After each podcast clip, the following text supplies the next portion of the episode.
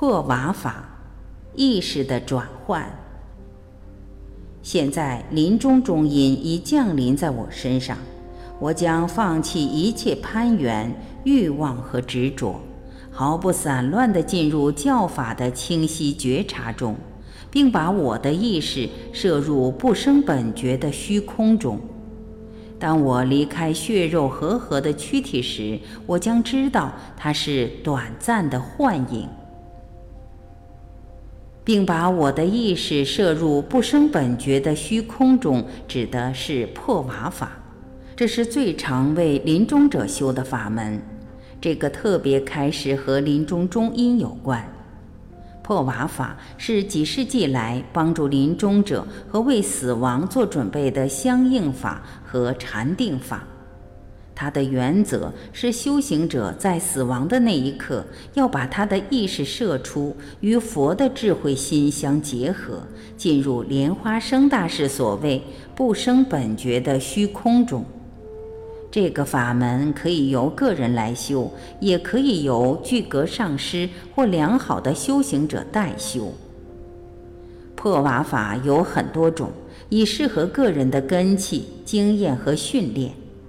但是最普遍的破瓦法称为三认证的破瓦法，认证我们的中脉是道路，认证我们的意识是旅行者，认证佛土是目的地。一般负有工作和家庭责任的藏族人无法在研究和修行上奉献一生，但他们对于教法却有坚强的信心和信赖。当他们的儿女长大后，他们也接近生命的终点，西方人称为退休，就会常常去朝圣或拜见上师，专心修行。他们往往都会修破瓦法，为死亡做准备。破瓦法常常被认为是不必一生修禅定就能证悟的方法。在破瓦法的修行中，祈请的中心视线是阿弥陀佛及无量光佛。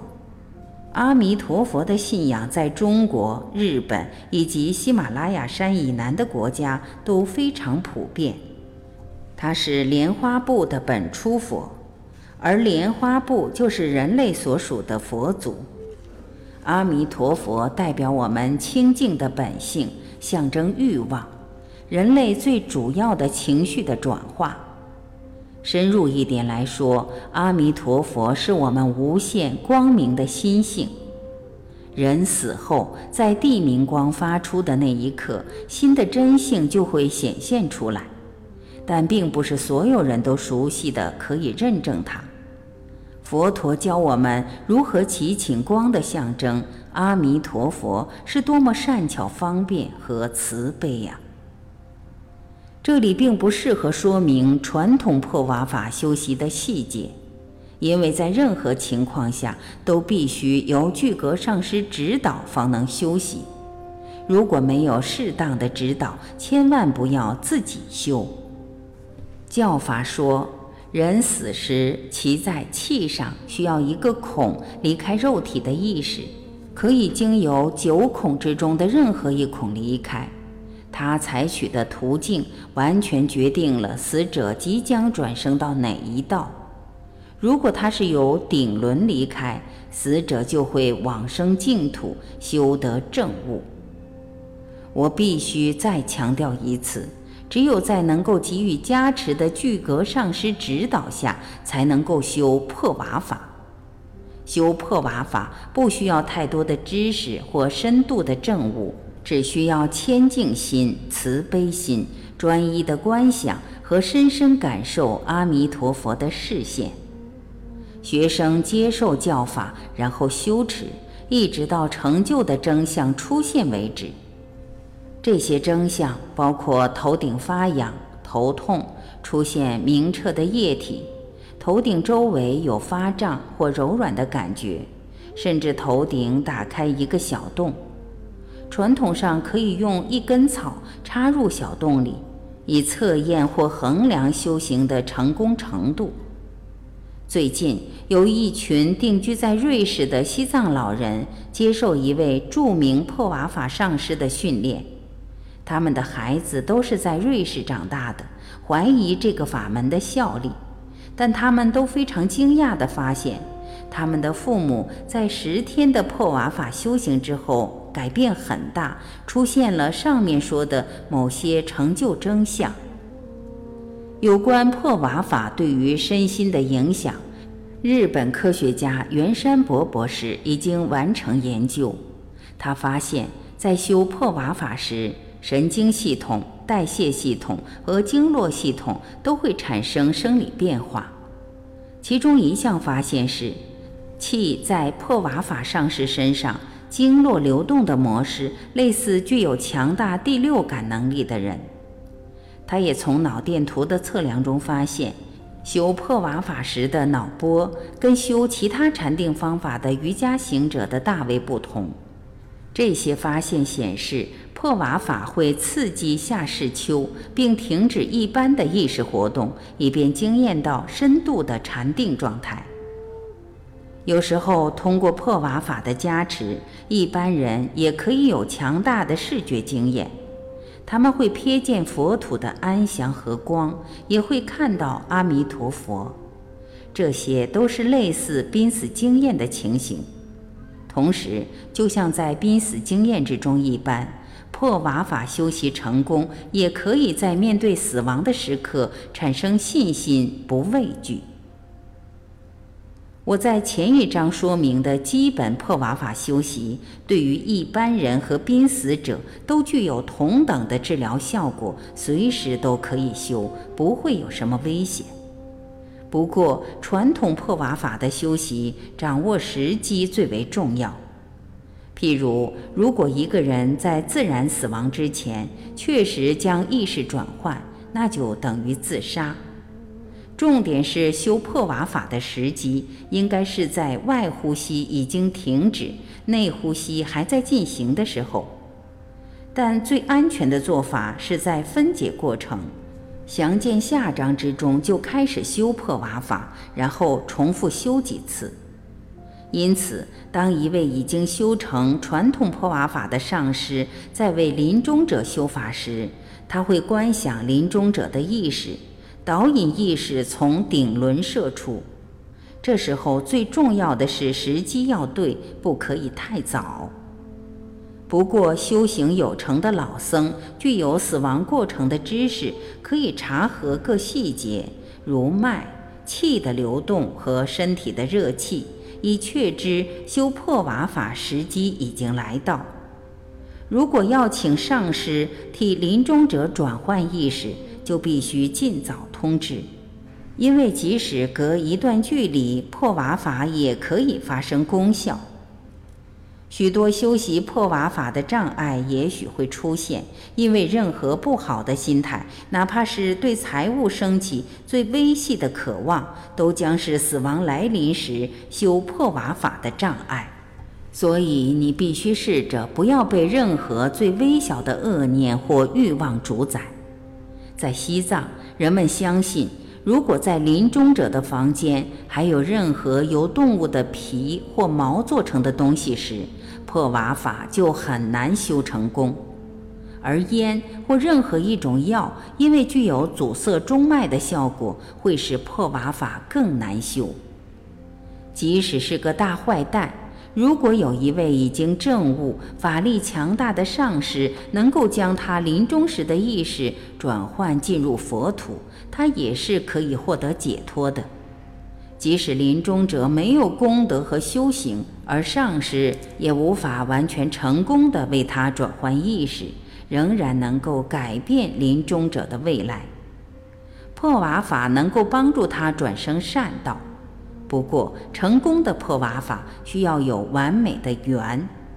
破瓦法能够帮助恶业极重的人，但条件是他和为他修法的上师之间具有亲密和清净的缘，他对于教法有信心，诚心请求净化。所谓的理想环境是由家人请来许多喇嘛，反复修破瓦法，直到瑞相出现为止。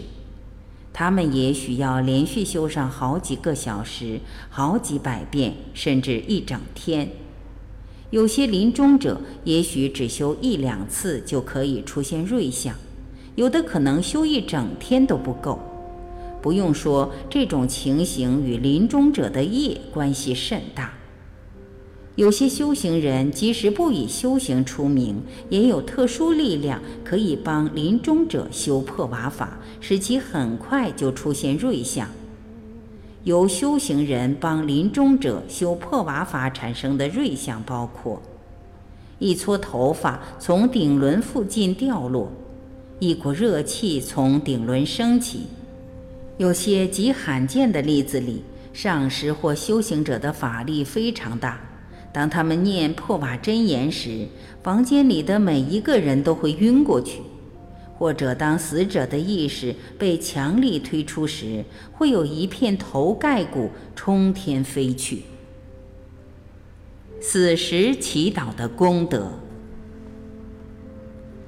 所有的宗教传统都认为，死时祈祷的力量是很大的。因此，我希望你们去世时都能够诚心祈请一切诸佛和你的上师。祈祷通过忏悔净除生生世世的所有恶业，让你清醒安详的去世，转生善道，终得解脱。一心专注的发愿，你要往生净土或再生为人，是为了保护、滋养和帮助他人，在心中带着如此的爱心和慈悲去世。在传统中被认为是另一种形式的破瓦法，可以保证你至少获得另一个宝贵的人身。死前在心流里创造最好的印象，这点很重要。达到这个目标最简单有效的法门就是上师相应法。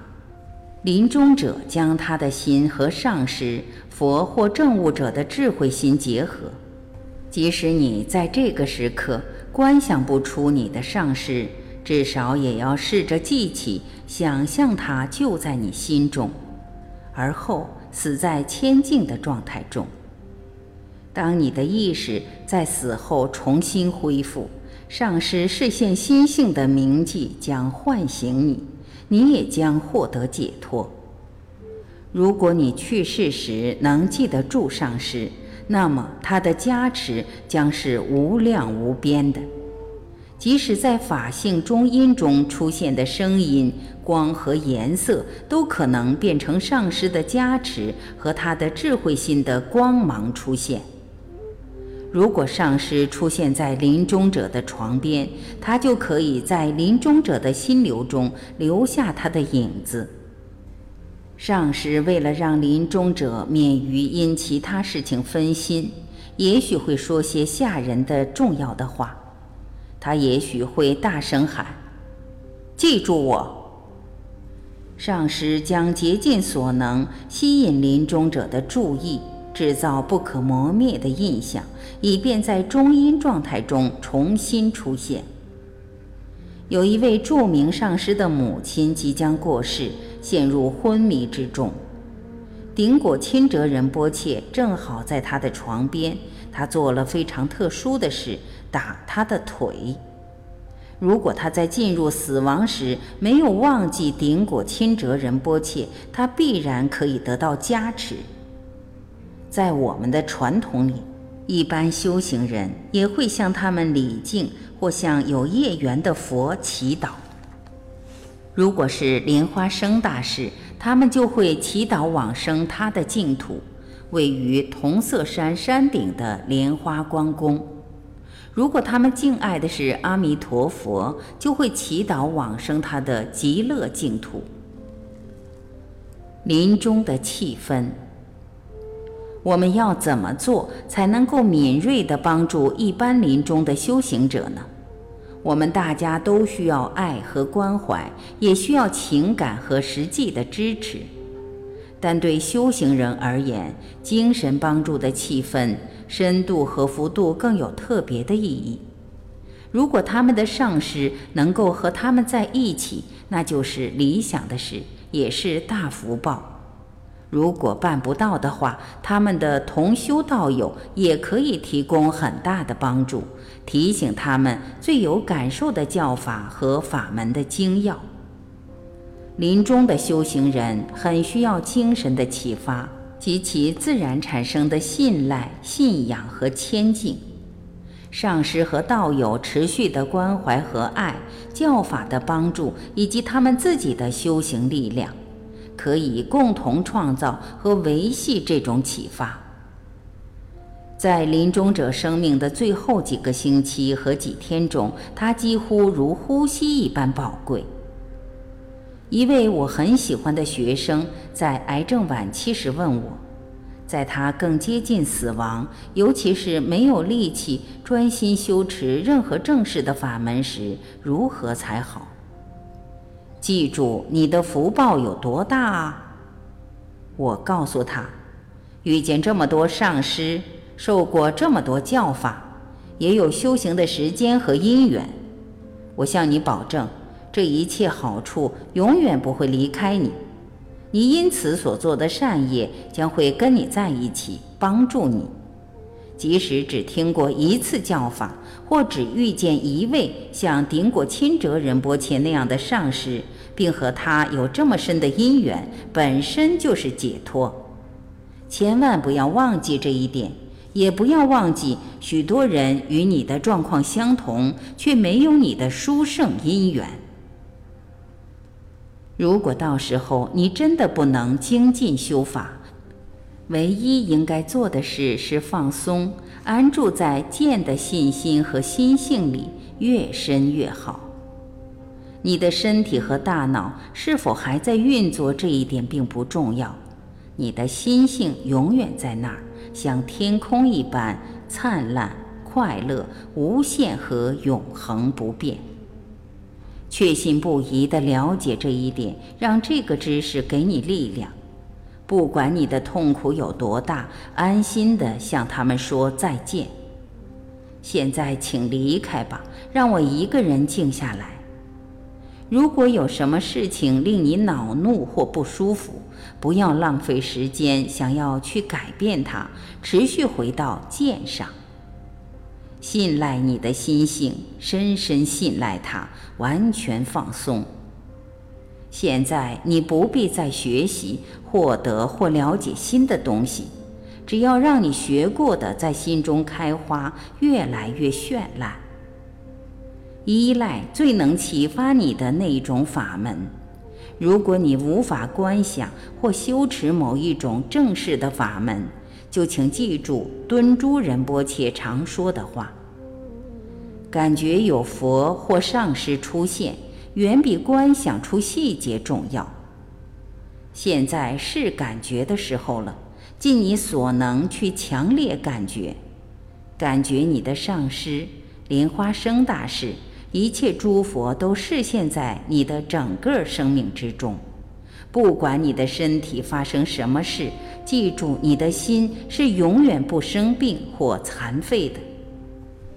你喜欢顶果钦哲仁波切，感觉他的视线，诚心请求他的帮助和净化，把你整个人放在他的手上，你的心、你的身和你的灵魂。全然的信赖是世界上最强大的一种力量。我有没有对你说过班的美丽故事？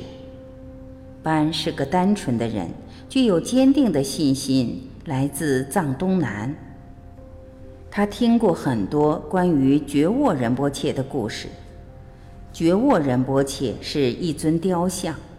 根据世尊十二岁时的样貌雕成，供奉在拉萨大昭寺里。据说这是在佛陀还活着时就已经雕好的像，是西藏最神圣的像。本搞不清楚他到底是佛是人，便决定前往朝拜觉沃仁波切，看看传说是怎么一回事。于是他就穿上靴子。走了好几个星期，终于抵达拉萨。当他抵达时，肚子已经饿了。一进入寺院，就看到大佛像，佛像前有一排酥油灯，还有贡品。他立刻认为这些饼是要给觉沃仁波切吃的。这些饼，他对自己说，一定是要浸酥油的，而点着灯就是为了避免酥油凝固。我最好效法觉沃仁波切。因此，他就把一块饼浸入酥油里吃着，仰望佛像。佛像似乎正在仁慈地对他微笑。你是多么好的喇嘛，他说。狗跑进来偷吃人们供养你的食物，你只是微笑罢了。风把灯吹熄，你仍然继续微笑。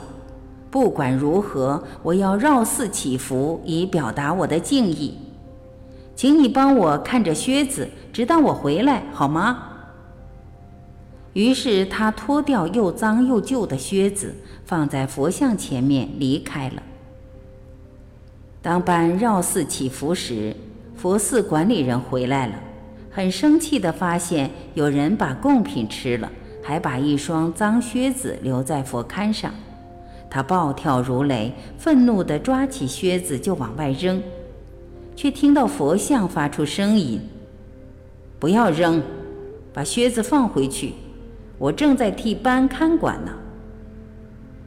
当班回来拿他的靴子时，抬头看佛像的脸，佛像仍然静静地微笑着看他。你实在是好喇嘛，明年为什么不到我们那边去呢？我将烤一头猪，酿些酒。觉沃仁波切再度开口，答应去看班。班回到家，把一切经过都告诉了他的妻子，要他注意觉沃仁波切，因为他不知道觉沃仁波切到底什么时候会来。一年过去了，有一天，他的妻子匆匆从外面跑回来，告诉班，他刚刚看到河面上有个像太阳般闪闪发光的东西。班要妻子烧开水准备茶，自己跑到河边去。班看到觉沃仁波切在水里发光，当下认为他就要淹没了，立刻跳到水中，抓住觉沃仁波切，把他救出来。他们一路聊天往班家走，遇见一块大岩石。觉沃仁波切说：“嗯，我恐怕不能进入贵府了。”说完，他就化入岩石之中，一直到今天，那里还有两处著名的朝圣地，一处是觉沃岩，岩石表面可以看到佛的形象；另一处是觉沃河，河中可以看到佛的形状。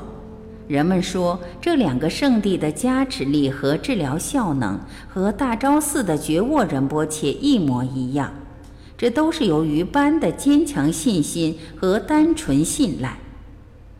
我要你拥有般的单纯信赖，让你的心充满对莲花生大士的谦敬，觉得你就在他的视线之中，让你四周的虚空都是他，然后祈请他在你的心中分分秒秒都与他共同度过，把你的心和他结合在一起。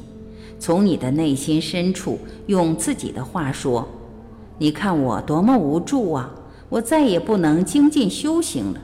现在我必须完全依赖你，我完全信赖你，请照顾我，请将我和你结合在一起，然后修上师相应法，非常专注地想象光芒从上师身上流出来，净化你。”净除了你的一切业障、疾病，治愈你，你的身体融入光，最后以完全的信心，把你的心和他的智慧心结合在一起。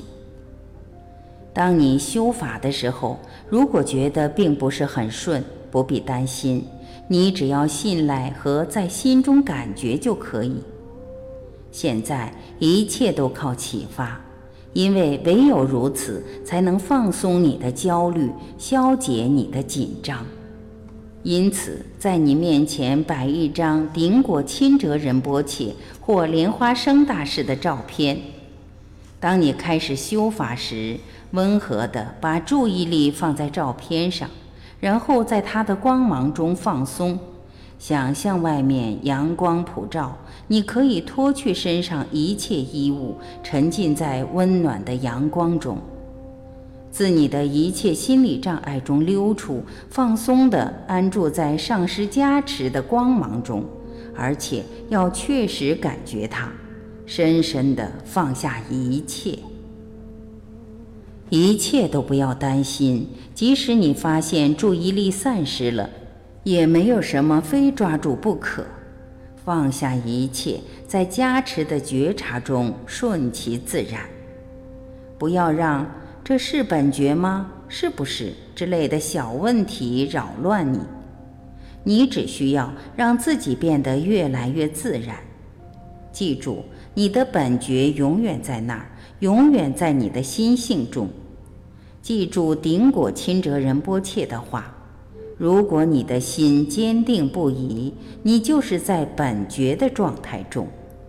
因此，你既然接受了教法。接受了心性的传授，就要毫不迟疑地安住在本觉之中。你的福报真大，有这些善知识在你身边，鼓励他们在你四周创造修法的环境，并继续修法，一直到你去世之后。请他们为你读一首你喜欢的诗，你上师的开示。或具有启发性的教法，请他们为你放顶果钦哲仁波切的录音带、修法的唱诵或优美的音乐。我祈祷的是，你醒着的每一刻都能在活泼、光明、充满启发的气氛中，与法门的加持结合在一起。当音乐或开示的录音继续流淌。你可以跟着声音随它而去，睡在其中，醒在其中，吃在其中，打盹儿在其中，让修行的气氛弥漫你生命的最后部分，就好像我的姑妈阿尼利路一般。除了修法，什么都不要做，使你在梦中仍然继续修法。也像他一样，让修法成为你心中最后最强的记忆和影响，取代你心流中的一生平常习气。当你觉得已经接近生命终点时，每一个呼吸和心跳都只想着你的上师。记住你死时的那个念头。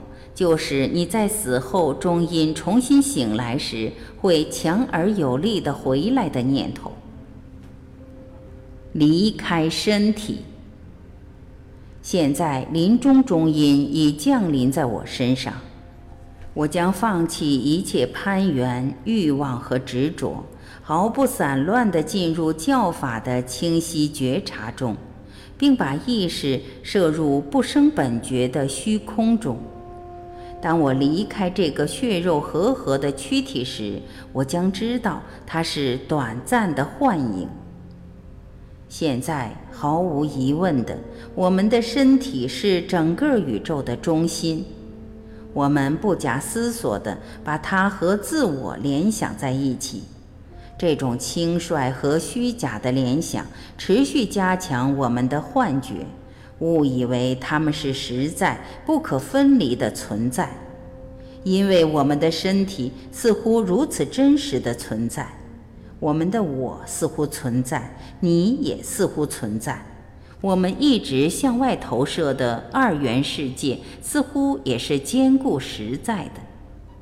但当我们去世，这整个因缘和合的结构体就戏剧性的崩离成碎片。用最简单的话来说，虽然没有身体，意识在最细微的层次上仍然持续存在，而且经历一系列的所谓中阴境界。教法告诉我们，正因为在中阴境界时不再有身体，所以究竟而言，我们死后根本没有理由害怕有什么恐怖的经验会发生在我们身上。毕竟无身怎么可能受到任何伤害呢？不过在中阴境界，多数人仍然执着一个虚假的自我，执着它有一个实体。这种持续的幻觉是生命一切痛苦的根源。如果死后还继续存在，就会招惹更多的痛苦，尤其在受生中阴的阶段。你可以发现，重要的是在活着的时候要了解，我们的身体它有形有状，那么明显，但实际上也只是幻影而已。证悟这一点的最有效方法，就是在禅修之后学习如何变成梦幻之子。不要再像过去的习气一样，老是固化我们对自己和周遭世界的认知，并且要继续保持梦幻之子，如同我们在禅修中一般，把一切现象直接看成梦幻泡影。深刻认知身体的如幻性质，是可以帮助我们放下的最深、最有启发性的方法之一。受到这种知识的启发和配备，当我们面对死亡，知道身体是虚幻的事实时，就可以毫不恐惧地承认它的虚幻性质，就可以平静地解脱我们对它的一切执着。就可以自愿的，甚至是感激愉快的放下它，直到它现在应有的本来面目。事实上，你可以说，我们将能够真正而完整的在死亡的时刻安心的死，因而达成究竟解脱。因此，把死亡的那一刻想成心灵的陌生边界区，一个无人的荒地。一方面，如果我们不了解身体的虚幻性质，当我们失去它时，就会遭受巨大的情绪创伤；在另一面，却呈现出无限自由的可能性，而这种自由正是因为我们失去了身体。当我们终于从界定和主宰自己的身体中获得解脱时，一生的业相就结束了，但未来可能会产生的业却还没有开始结晶，因此死亡时会出现一个充满各种可能性的间隙或空白。在这一个孕育强大力量的时刻，最重要的或唯一重要的就是我们的心境，剥除了肉体，心赤裸裸地呈现。